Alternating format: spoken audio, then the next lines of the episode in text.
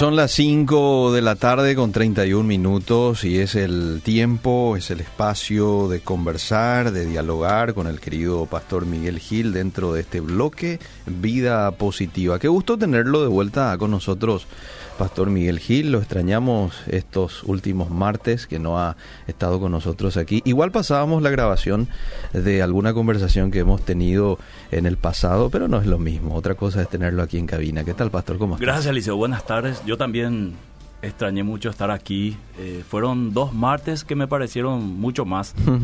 Aquejado por el dengue, como seguramente muchas, muchas personas.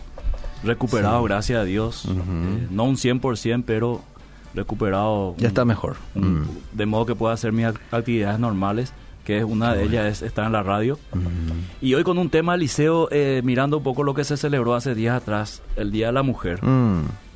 Siempre que estudio la Biblia y analizo, eh, me doy cuenta de que este tema de la mujer Satanás está relacionado. Eh, y no quiero satanizar a la mujer. Quiero aclarar esto antes de ir al, directamente a desarrollar el tema. No quiero satanizar a la mujer, Mm. sino quiero demostrar lo que la Biblia muestra, lo que la Biblia enseña del rol de la mujer. Ok. Porque cuando comienza la creación, Eliseo, eh, y, y relata la Biblia que Dios crea al hombre, Adán, Sí. e inmediatamente se da cuenta que no encuentra una ayuda, una, una compañía, perdón, para él. Y entonces lo hace dormir todo el relato bíblico de Génesis. Eh, y dice que la costilla extrae, ¿verdad? cierra y le hace una compañera idónea. Lo presenta a Adán y Mm. dice Adán, esto ahora es carne de mi carne, hueso de mis huesos. Mm. Entonces, ¿qué es la mujer eh, según la Biblia?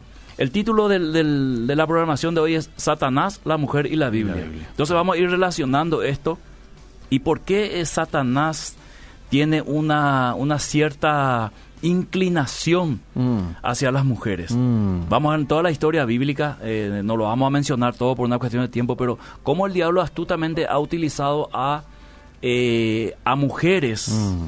Para ciertos propósitos, empezando con Génesis 3 Mm. en la caída mismo. Y cómo el Nuevo Testamento a través del apóstol Pablo relata esto y nos muestra que es una realidad. Mm. No es solamente que ocurrió en el jardín del Edén, podría ir ocurriendo todavía. Y hoy, en el siglo XXI, haciendo la comparación o el paralelismo, encontramos que ¿quiénes son las protagonistas de este siglo?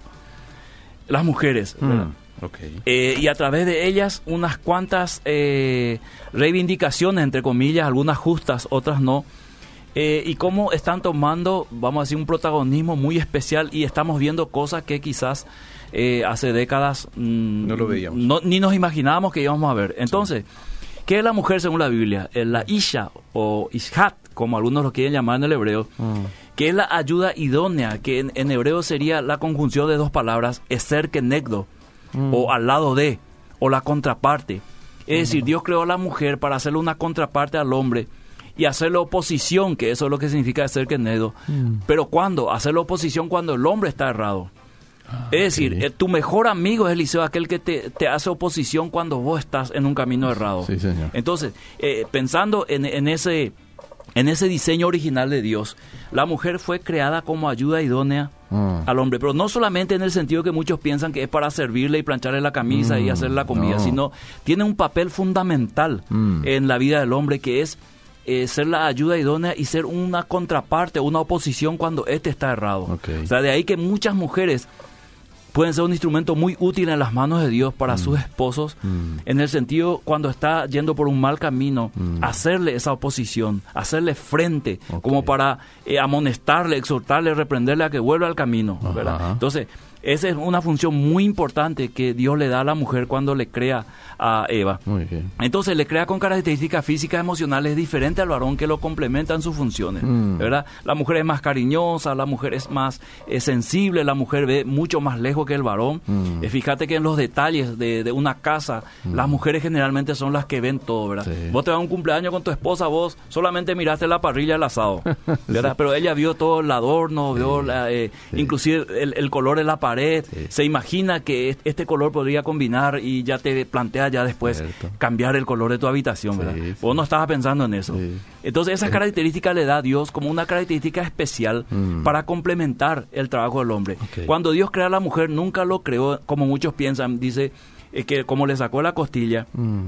que la creó un poco inferior. Mm. No es eso lo que la Biblia enseña, mm. ¿verdad? Sí, vamos a, ver más adelante que realmente Dios le da una posición a la mujer mm. y le da una posición al hombre, pero es por una cuestión de propósito. Es lo mismo que vos sos el conductor aquí, ¿verdad? Y yo soy el invitado, mm-hmm. ¿verdad? No me puedo yo poner a conducir el programa ahora, ¿verdad? Porque eso es lo establecido por la radio y la programación. Entonces, de orden. Claro. Por eso el rol de la mujer es fundamental. Y si sale de ese rol, mm. la mujer si sale de ese rol, se convierte en lo mismo que pasó en el jardín del Edén en Génesis 3. Mm.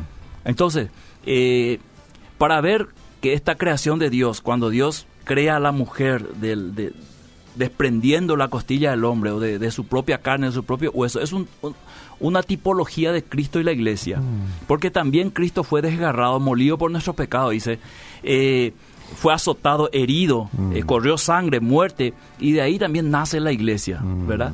Eh, entonces era una tipología eh, de, lo que es Cristo y la iglesia, que la mujer nace del, del, hombre, del, del, varón, y como Cristo también, este, la iglesia nace de él. Efesios, por ejemplo, 5, 29 y 30, así puedes leer, Eliseo querido, así para introducir ya este el tema de Satanás, la mujer y la Biblia. Sí, cómo no. Efesios capítulo 5 dijo verso 29.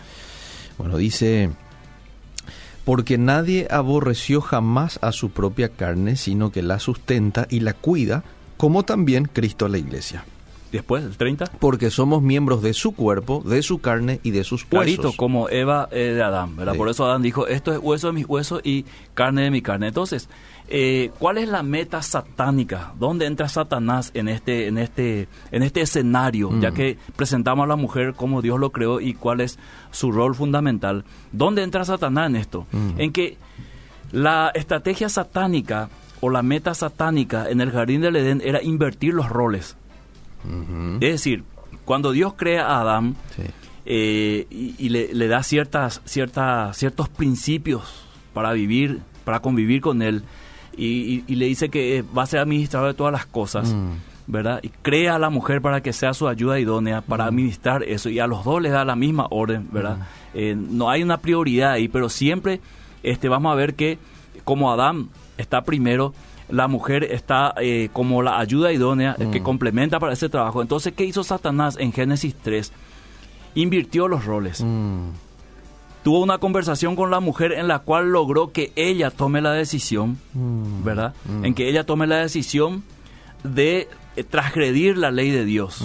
Y dice claramente el, texto que ella comió del árbol y también dio a su marido. Y mm. luego Pablo más adelante dice que ella, este, el hombre no cayó en, transgresión, sino que la mujer eh, cayó en transgresión y eh, como consecuencia su marido. Entonces, aquí entra la vamos a decir, la meta satánica o la visión satánica de invertir los roles, de poner a la mujer en, un rol que Dios no le ha dado. Entonces, esto ocasionó la caída de ambos. Ojo que Adán no fue inocente, pero la mujer que me diste le reclamó a Dios, mm. ¿verdad? Como echándole la culpa eh, a Eva eh, y esto es normal en el ser humano echar eh, la culpa del pecado a otro, pero de alguna manera, esto Pablo más adelante dice, así ocurrió. Mm. La mujer eh, fue, vamos a decir, incitó al marido a, pecar. Claro que mm. uno puede decir no al pecado, pero este Satanás astutamente se acercó a la mujer por muchas razones.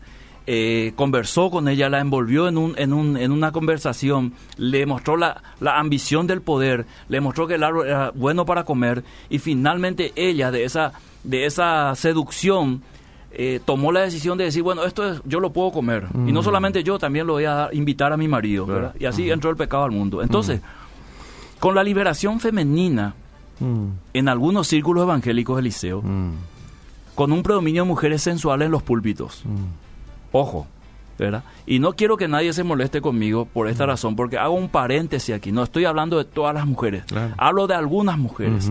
Es cuestión de ver eh, eh, las prédicas eh, en las redes sociales o, por internet y uno puede distinguir claramente una mujer predicando la palabra de Dios y puede distinguir claramente a una mujer intentando predicar algo de Dios en una sensualidad Sí. que supera al mensaje, Sí. cosa que no tiene que ser. Y voy a explicar más adelante por qué sucede esto. Entonces, eh, también poco a poco está ingresando en la iglesia los mensajes liberadores en cuanto al rol de la mujer. Como que el empoderamiento de la mujer, Ajá. para que la mujer tome un rol, Sí. un protagonismo en la iglesia, como eh, dirigiendo la iglesia, que ese es el rol que lo- Dios le dio. ¿verdad? Hay que ver si esto es cierto Mm. o no es cierto. ¿Qué dice la Biblia? Por eso, ¿dónde está, dónde está Satanás aquí? ¿Dónde está la mujer y qué dice la Biblia? Mm. Por eso nuestro título de hoy. ¿verdad? Sí. Entonces, querido Eliseo, la estrategia satánica del siglo XXI, ¿cuál es? Usar a la mujer para pervertir el plan de Dios Mm. así como usó a la mujer en Génesis 3 para echar a la raza humana. Por ejemplo, es más convincente, convincente perdón, eh, que las mujeres digan sí al aborto. Porque ellas son las que llevan nueve meses el hijo, porque Mm. ellas son las que se quedan este, con el bebé, porque ellas son las que sufren los dolores de parto, un montón de cosas. Porque Si ponemos- en su cuerpo. Claro, es mi cuerpo. Por eso ese discurso es mi cuerpo, es mi decisión. Mm. Claro, porque ella es la que eh, eh, literalmente carga con el bebé. El hombre solamente pone la semilla, Mm. que es la palabra que usa la Biblia, pone la semilla y deja ahí. La mujer tiene que cargar con eso. Entonces es lógico, entre comillas, decir, bueno, si la que va a llevar nueve meses el bebé y la- si ella no quiere, es lógico que ella decida, Claro. ¿no? Porque en este tema del aborto, querido Liceo, eh, se está presentando eh, solamente la decisión de la mujer. Nunca se consultó la decisión del papá. Mm. Cierto. O sea, las mujeres salen hoy a, a- a sus marchas, las feministas, y hablan de decidir ellas, pero ¿dónde está la decisión del marido? Mm. o del, del papá. Cierto. ¿Por qué yo como papá no, no puedo decidir que sí, yo quiero la criatura? Ujú. Que cuando nazca yo voy a cargar con él o con ella y voy a criarle, educarle como sea, ¿verdad? Buen Pero punto. toda la, la decisión cae ahora sobre la mujer. Sí. ¿Por qué? Es mi cuerpo, Mm. ¿verdad? Es mi decisión. ¿Tiene relación con Génesis 3? Sí. ¿Es mi cuerpo, es mi decisión? Mm. ¿Tiene relación con Génesis 3? Totalmente. Eh, Me gusta el árbol, es, es bueno para comer y decido comer. Mm. Es mi cuerpo, es mi decisión. Esto está convenciendo a, a- a ciertos estados o al Estado Mm. para despenalizar el aborto. Mm. ¿verdad?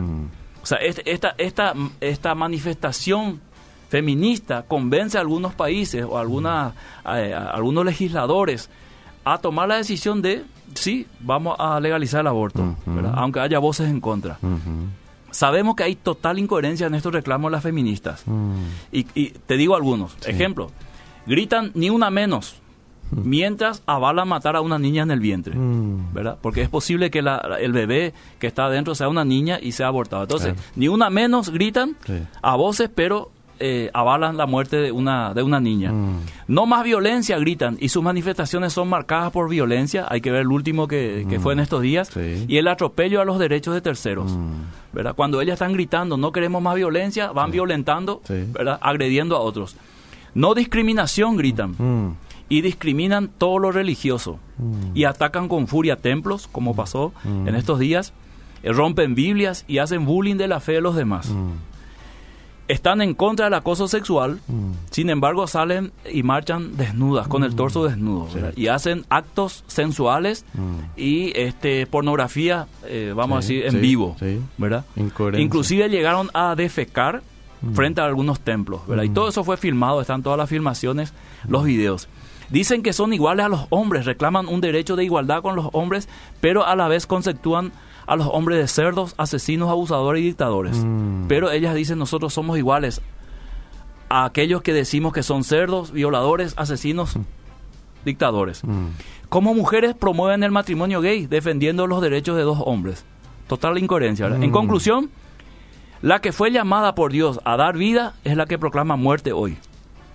¿Tiene que ver con Génesis 3? Sí. Por supuesto que sí. Mm. Satanás, la mujer y la Biblia. Mm. Esa voz femenina hoy está sonando muy fuerte Mm. y está haciendo que leyes se estén cambiando.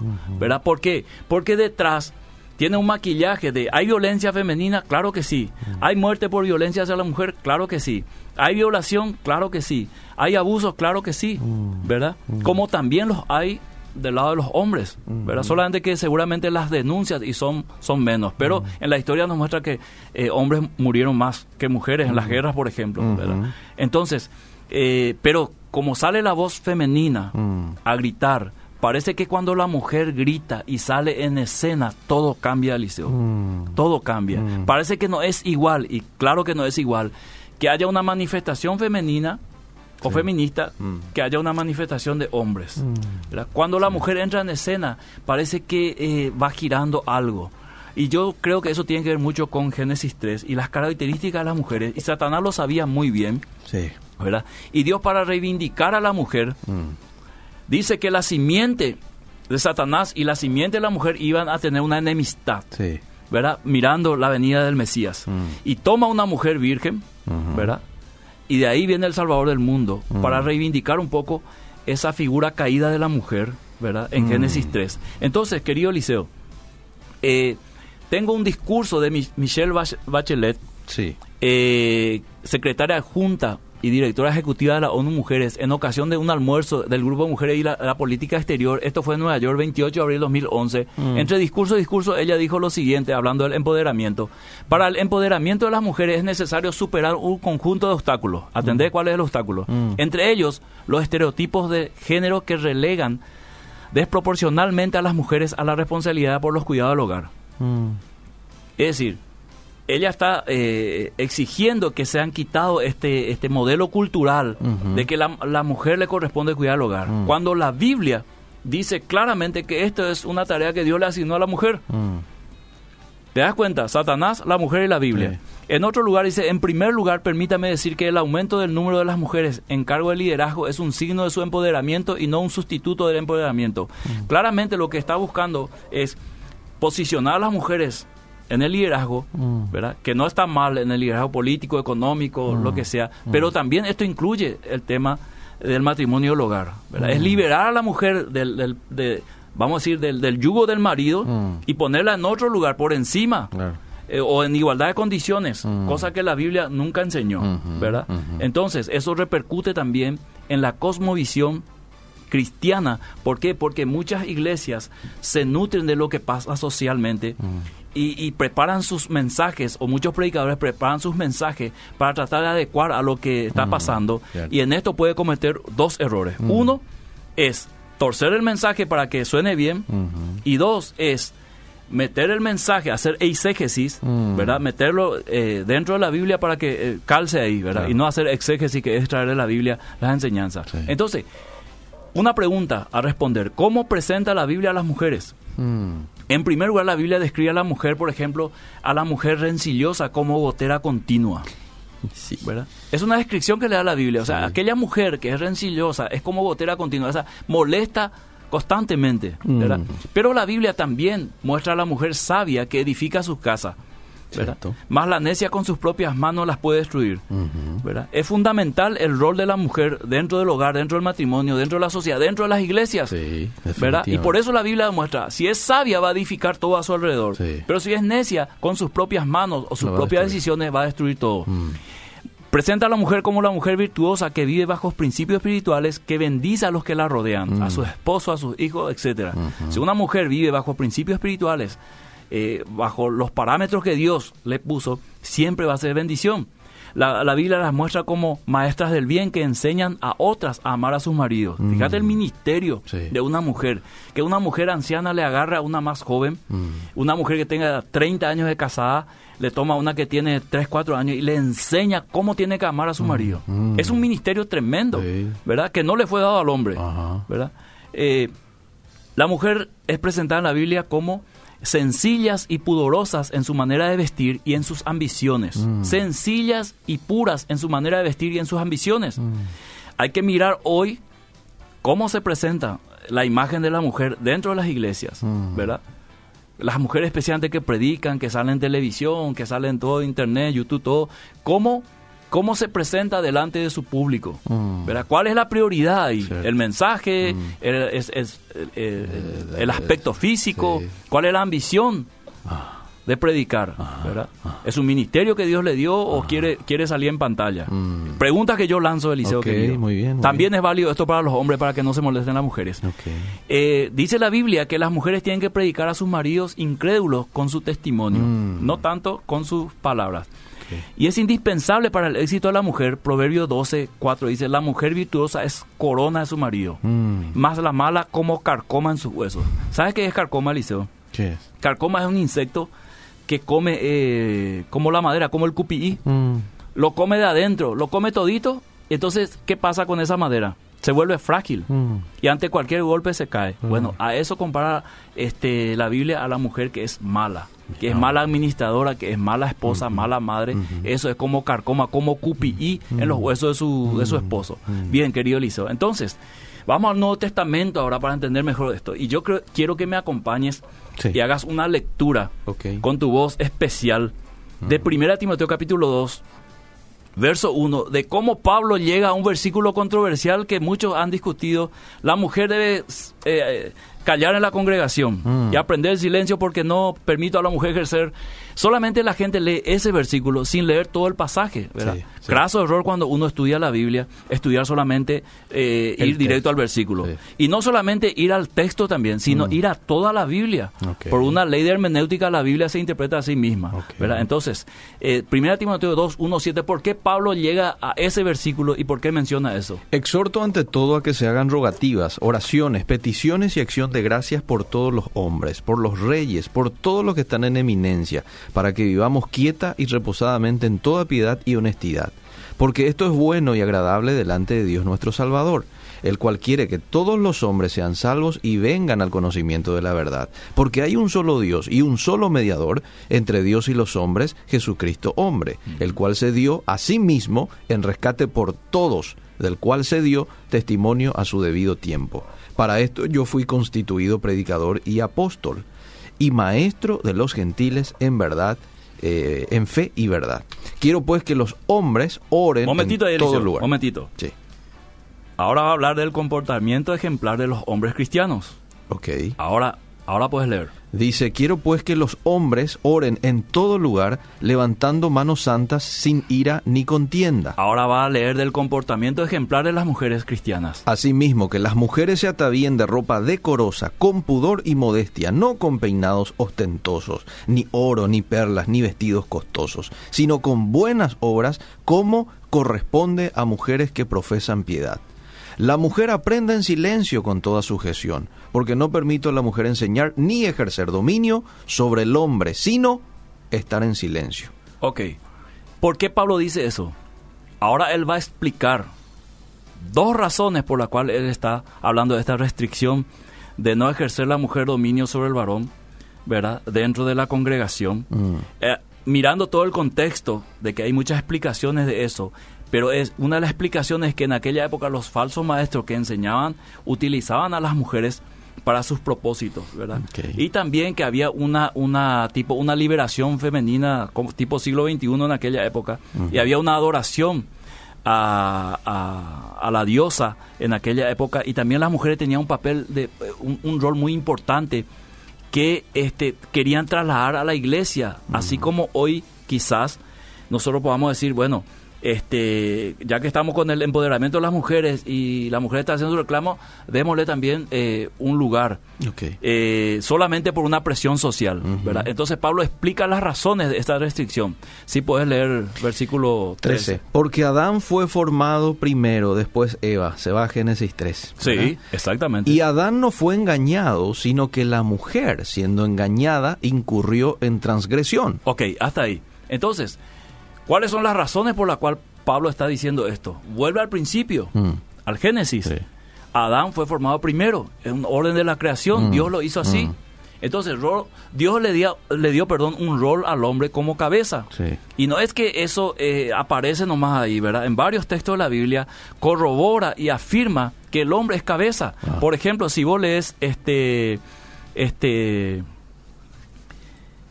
Efesios, si vos lees eh, Corintios, vas a encontrar que ese, ese, ese rol o ese de ser cabeza, Mm. Pablo por ejemplo dice, Cristo es la cabeza de todo hombre Mm. y, y el hombre es la cabeza de la mujer Sí. y Dios es la cabeza de Cristo, dando un orden. Mm. no, no una cuestión de superioridad, sino de, De orden, orden, sí. como Dios es un Dios de orden. Sí. Entonces, eh, dice, Adán no fue engañado sino a la mujer, vuelve a, Génesis 3, siendo engañada incurrió en transgresión, Mm. ¿verdad? Mm. Entonces Pablo está mirando el peligro de la inversión de roles que ocurrió en Génesis 3. Mm. Él ve un peligro aquí. ¿verdad? Y por eso hace una restricción a la mujer. Eso no significa que la mujer no pueda predicar, ojo. Ok. Eso no significa que la mujer no pueda enseñar, porque en 1 Timoteo 5:14 si puedes leer Eliseo, Sí.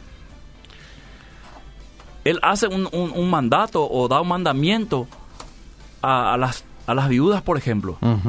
Dice, quiero pues que las viudas jóvenes se casen, críen hijos, gobiernen su casa, que no den al adversario ninguna ocasión de maledicencia. Ok, entonces, ¿qué pasa, querido Eliseo? Eh, él, él- él está promoviendo qué cosa con las viudas más jóvenes, que lleven el ministerio que Dios le ha dado, Ujú. ¿verdad? De ser esposa, madre, ¿verdad? Sí. Y en otra parte dice que este, las mujeres enseñen a las más jóvenes a ser, eh, a ser buenas esposas. Entonces le está dando esa condición de maestra, Mm. ¿verdad? Después Pablo en varios pasajes menciona líderes mujeres que le han ayudado en la predicación del Evangelio. Sí. Inclusive se habla de una apóstol mujer, ¿verdad? Mm. Eh, pero eso no es nuestro tema ahora. Ahora, 1 Corintios 11, 8, Mm. si puedes leer. Sí. Rápido voy a Primera de Corintios. Pablo lo que está haciendo es, al decir que el orden divino es que Oh. el hombre, luego la 11. mujer, eh, 1 Corintios 11, 8, Ok. lo reafirma aquí. Dice, porque el varón no procede de la mujer, sino la mujer del varón. Y tampoco el varón fue creado por causa de la mujer, sino la mujer por causa del varón. Aunque la mujer fue creada por causa del varón Eliseo, ese fue el propósito de Dios. Mm. Vuelvo a repetir, no significa una superioridad en el sentido que muchas personas le pueden ver, porque luego mismo Pablo dice que todos somos uno en Cristo, Sí. ya no hay mujer, varón, ¿verdad? O sea, en, en- en cuanto a, a- a- a estar delante de Dios, todos somos iguales, pero los roles son diferentes. Ok. Sí, Aquí sí. nosotros somos iguales, Eliseo, ¿verdad? Pero en cuanto a rol, Sí. vos sos el director del programa, Mm. y eso hace una diferencia, Mm. a pesar de que Miguel y Eliseo sean iguales. Sí. Entonces, Eliseo, eh, Pablo dice una palabra muy, muy, muy extraña, parece ahí, eh, eh, en el versículo siguiente, dice, pero se salvará engendrando hijos, Sí. si permaneciere en fe, amor, eh, santidad, ¿verdad? Ajá. Entonces muchos han interpretado que esto se salvará engendrando hijos como que tiene que parir para salvarse. Mm. Pero Pablo está diciendo se salvará, que es, es soxo en, en- en griego. Lo que él está diciendo es se salvará en fe, Mm. no engendrando hijos, porque las que no tienen hijos entonces no se van a salvar. Se salvará si permanece en fe, Mm. cumpliendo su rol de madre. Que a pesar de que la maldición vino de parte de Dios, que la mujer iba a tener con dolores sus hijos, a Ujú. pesar de esa maldición, ella puede ser salva por medio de la fe, aunque el dolor va a continuar al momento de parir, ¿verdad? Entonces, eh, ¿cuáles son las, las razones por las cuales este Pablo escribió esto? Él dice, por ejemplo, en 1 Timoteo 3, 14, ¿Quiere que lo lea? Va- lee, lee, 14 y 15, 1 Timoteo 3, O, o no sé si ya tiene ahí, porque oye, estoy medio lentito. Ok, te leo, te Ah, leo. a ver. Esto te escribo, le dice a Timoteo, aunque Sí. tengo la esperanza de ir pronto a verte, Mm. para que si tardo sepas Mm. cómo debes conducirte en la casa de Dios, que es la iglesia del Dios viviente, columna y defensa de la verdad. Mm. Antes de esto, 1 Timoteo 3, él describe cómo tienen que ser los requisitos para el liderazgo Mm. de la iglesia, Mm. en este caso del varón, Ok. ¿verdad? Y luego termina con esto, te escribo para que sepas cómo conducirte en la iglesia. O sea, hay un orden en la iglesia, eh, querido Liceo, que viene de parte de Dios, Mm. que repito y, y- y subrayo esto, cursiva y negrita, Mm. no impide que la mujer enseñe. ¿Verdad? Pero el rol principal, como habíamos dicho en otra programación, Dios la dio al hombre Mm. y a la mujer le dio un ministerio de acompañar y que, y que este ministerio principalmente está en ser esposa, en ser madre, Mm. aunque eso no impide ser maestra, predicadora y en algunos casos pastorear una iglesia, así, así lo requiere la situación. Mm. Pero el, el rol en toda la Biblia que Dios le da es ese. ¿Qué ha hecho Satanás? Trata de invertir los roles, Mm. trata de liberar a la mujer de esa, de esa vamos a decir, eh, supuesta esclavitud que no fue dado por el hombre, sino que Dios puso un orden para un propósito. Ujú. Imagínate si la mujer deja de, de criar a sus hijos, Mm. Eh, y cómo los hogares están sufriendo hoy porque la mujer tiene que salir a trabajar. Sufre el hogar, Eliseo. Lo ideal sería que el hombre salga a trabajar y los chicos estén con mamá. Pero por causa de la necesidad financiera y todo este, ah. este tema, sale también la mujer y ah. ahí, el, hogar comienza a, sentirse frágil, comienza a, moverse el piso, el cimiento, cualquier cosa, claro, tiene que llegar con alguna tía y cuánto hemos visto muchas veces maltratos de, mm. niñeras mm. y, cosas por el estilo, ¿verdad? Mm. Pero es la situación que estamos viviendo. Entonces, voy a parar aquí, Eliseo, para después rematar con Apocalipsis capítulo 2, donde este, hace un reclamo el Señor al liderazgo de una mujer llamada Jezabel, y al daño que estaba haciendo en la iglesia. ¿Cómo se aprende con usted? Eh? Me gusta este diálogo. Este, no lo había visto, no lo había visto de esta manera, que la misma estrategia satánica de Génesis 3 eh, está tan vigente en nuestros tiempos. Eh, pero es interesante hacer esa relación. y hacerlo a través de la Biblia. Y hacerlo a través de la Biblia. Sí, sí, sí. Bueno, le leo algunos mensajes, porque hay varios. Joel Hola, Pastor Gil. En Joel aclara también que Dios en estos tiempos derrama y derramará su espíritu y le va a dar dones de sueños, visiones y profecía. Eh, y ahí queda el mensaje. Sí, sobre toda carne. Sí. Claro, eso se cumplió eh, Hechos 2 con la venida del Espíritu Santo. Que el Espíritu Santo vino tanto como sobre hombres como sobre mujeres. Pero eso no cambia el rol que Dios le dio a la mujer.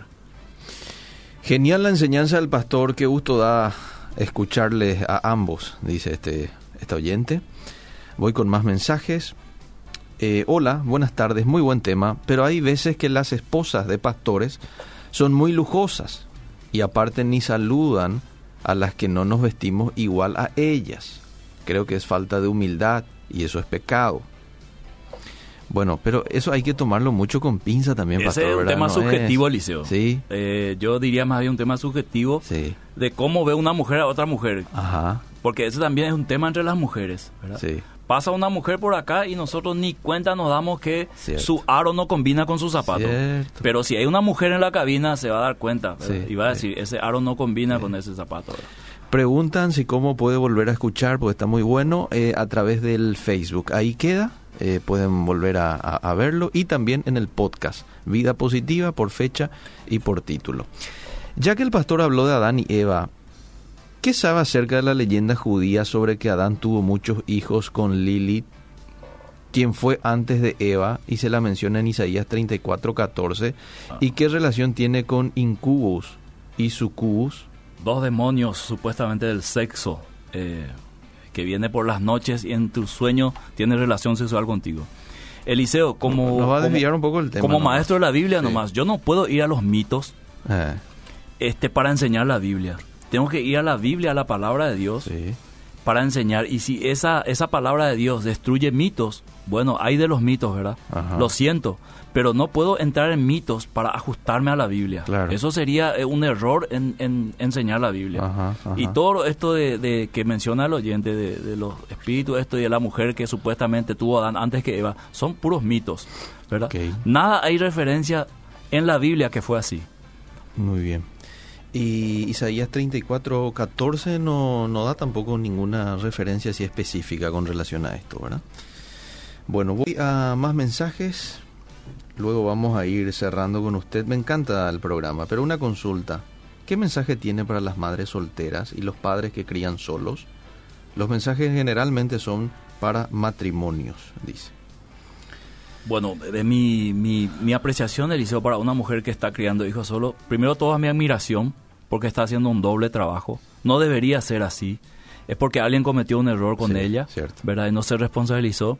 Yo alentaría a que busque un esposo, mm. porque eso es lo ideal, criar juntos, ¿verdad? Por de pronto, eh, mantener su dignidad. Si fue un error, un embarazo de adolescente, o si fue un error de acostarse con alguien que no se hizo responsable, que eso, ese error le vuelva más fuerte y le vuelva más fina a la hora de elegir a otro hombre. Mm. El feminismo no solo trata de la decisión de una mujer, pastor, respecto a su cuerpo en caso en que esté con una persona, o sea, o sea, como pareja, sino más bien es en el caso de alguna violación, donde la mujer haya sufrido violación por parte de un hombre haciendo un abuso sexual. Entonces, justamente si la mujer no quiere la criatura, producto de una violación, pueda elegir abortar. Obviamente nosotros como cristianos sabemos que la criatura no es culpable de lo que le haya pasado. También lo están usando para, en caso de que se detecte enfermedades dentro del útero, ya sea el síndrome de Down, retrasos mentales, todo lo que se pueda detectar, eh, solo que se pueda detectar dentro del útero por medio de la ecografía y por medio de los análisis que se gana entonces justamente para eso. Esa es la idea del aborto. Pero en esto sí, todo en sí tiene mucho más que ver con eh, el lado político antes que con el lado de la defensa de la mujer. Dice, en otras palabras, porque no solamente apoyan a lo que sería el aborto, sino también están apoyando al matrimonio igualitario, apoyan la opción para que justamente estas personas eh, quieran tener acceso a eso. Y es un combo liceo, pero yo, yo, yo voy a lo práctico liceo. Mm. Pregunto a aquellas mamás que están escuchando la programación que tienen eh, hijos con síndrome de Down. Mm, Si vos sos mamá y te anuncian, ¿verdad? Tu hijo va a salir así, sí, ¿verdad? sí. ¿Qué dice tu corazón de mamá? La lógica, eh, quizás diga, eh, la lógica cultural o social o política o lo que sea, deshacerte de esa criatura porque no es una criatura normal Sí. y te va a traer eh, más trabajo. Mm, Pero ¿qué dice el corazón de mamá? mm. ¿Verdad? No puedo responder como una No, hay- madre, pero pero, hay- como un padre te digo que igual nomás. Pero ¿Ah? escúchame, Sí. hay chicos que en, en el vientre no, no le detectan ningún síndrome de Down. Mm. Sin embargo, son, son personas que le vuelven eh, locos a sus padres, Sí. ¿verdad?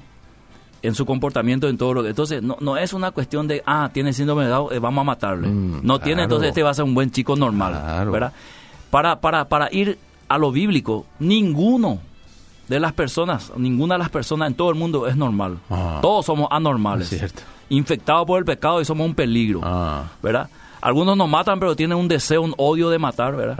Entonces, no hay una diferenciación para mí entre este es normal y este es, Mm. no es normal, ¿verdad? Aprendí eso, gracias a Dios, trabajando con niños de la calle, Mm. eh, de que todos somos iguales, ¿verdad? Cierto. Algunos tenemos problemas diferentes que otros, ¿verdad? Está el, que, el, el chico que está bien vestido, ¿verdad? Mm. Pero tiene serios problemas de conducta. Sí. Y está el chico que tiene síndrome de Down, que quizás en algunas cosas no es tan, tan hábil, pero en otras sí. En cariño, por ejemplo, los, los que tienen síndrome de Down son especial, especial Eliseo. Sí, así es. También estamos las mujeres, y no solo pastoras, sino en general, descuidamos la apariencia personal y nos dejamos estar. El, aspect- el aspecto es tan lindo dentro de lo decoroso y delicadamente sencillo. Ella lo ha dicho Eliseo. Sí. Dentro de lo decoroso y, Delicadamente y sencillo. delicadamente sencillo. Y puro también. Sí. ¿Le leo más mensajes? Dale, dale. Dice, ¿qué tiene que ver la vestimenta de la esposa de un pastor con otra hermana? Si pastor y esposa de pastor somos todos hermanos en la fe, no hay ningún problema por eso. Y cualquier hermana puede vestirse eh, como mejor se sienta. Digo esto con todo respeto a las hermanas, dice. Eh, En alusión al mensaje que llegó antes Eliseo. Probablemente. Sí. Es que a la esposa de los pastores, o pastoras, entre comillas, se le ve distinto Eliseo. ¿Verdad? Sí, no hay duda. Le ven así le, con ojos críticos, sí. ¿verdad? Sí. Tiene que llevar más o menos un cinto que tenga un versículo y un zapato con una punta de cruz, más o menos así para que este pueda pasar la prueba. Sí, es cierto. A ver, voy con el siguiente mensaje. Yo quedé embarazada a los 15 años y no fue producto de amor, pero cuando lo tuve en mis brazos conocí el verdadero amor. Hoy mi hijo tiene 30 años. Mira, vos. Qué lindo, qué lindo testimonio. Sí, sí. Hay de todo, hay de todo Eliseo. Sí.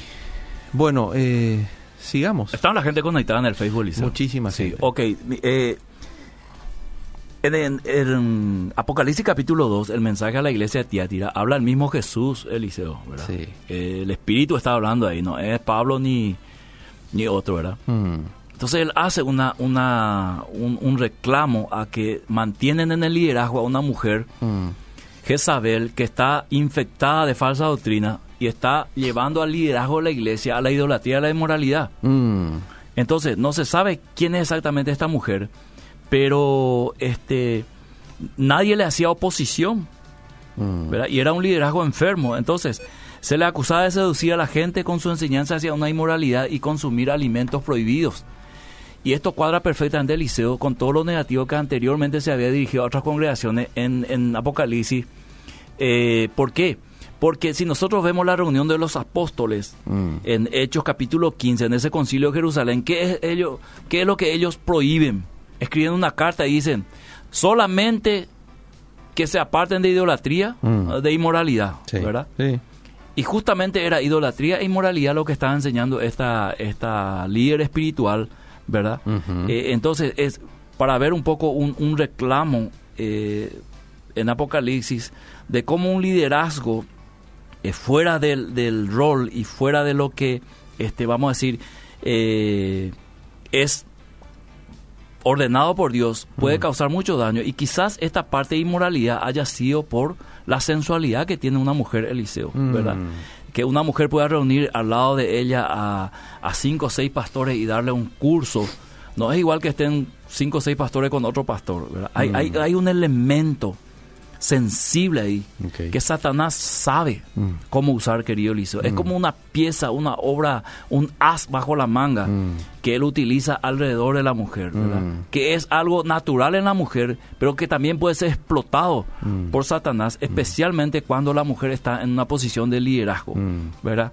No es lo mismo que te abrace el pastor y te diga, limpiame, por favor, el baño del templo, que, que te abrace una mujer y te lo diga, ¿verdad? Es, es, es otro, otro impacto.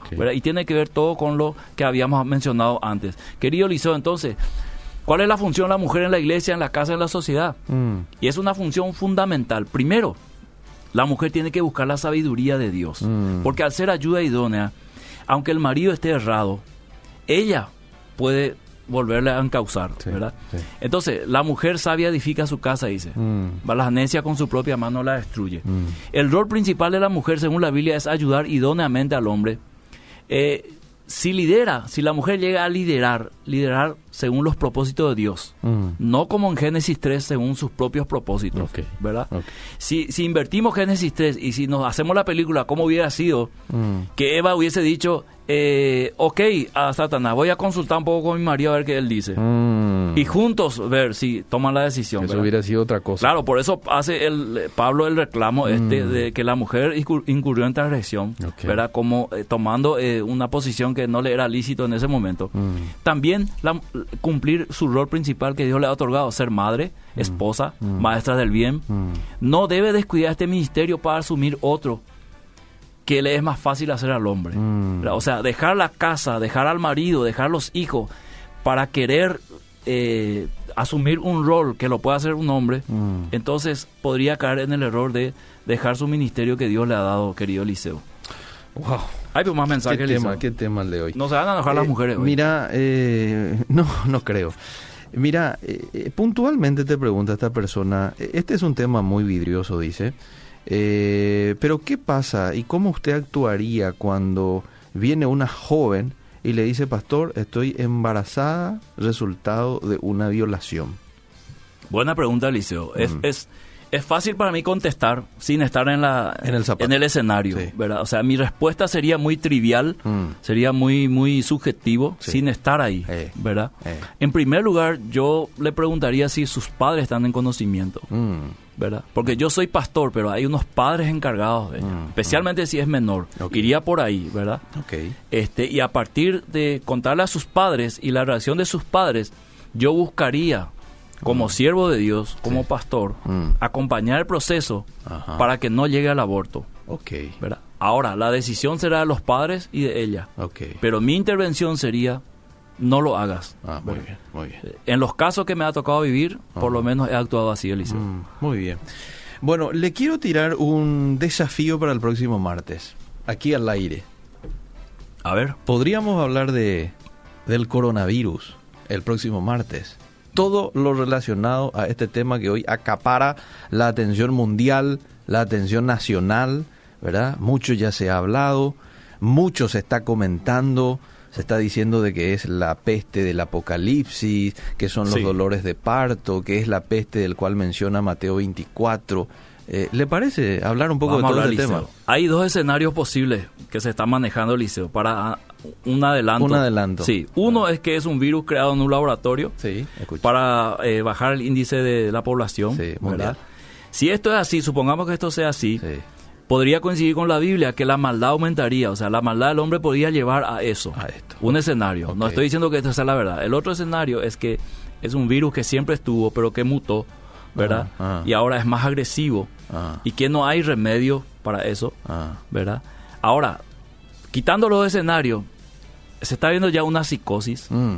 ¿verdad? Imagínate, ya nadie se saluda con la mano, Sí. ¿verdad? Hoy Miki le pasé la mano y me hizo chao, ¿no? ¿verdad? Yo, le entiendo, ¿verdad? Pero me chocó un poco, ¿verdad? Va, tenés que pedir disculpas después, Miki, Ya ¿eh? no traje mi tereré hoy porque Eh. sé que nadie va a querer tomar conmigo. Entonces, entonces sí. entramos en una psicosis Cierto. que podría llevar a muchas personas Mm.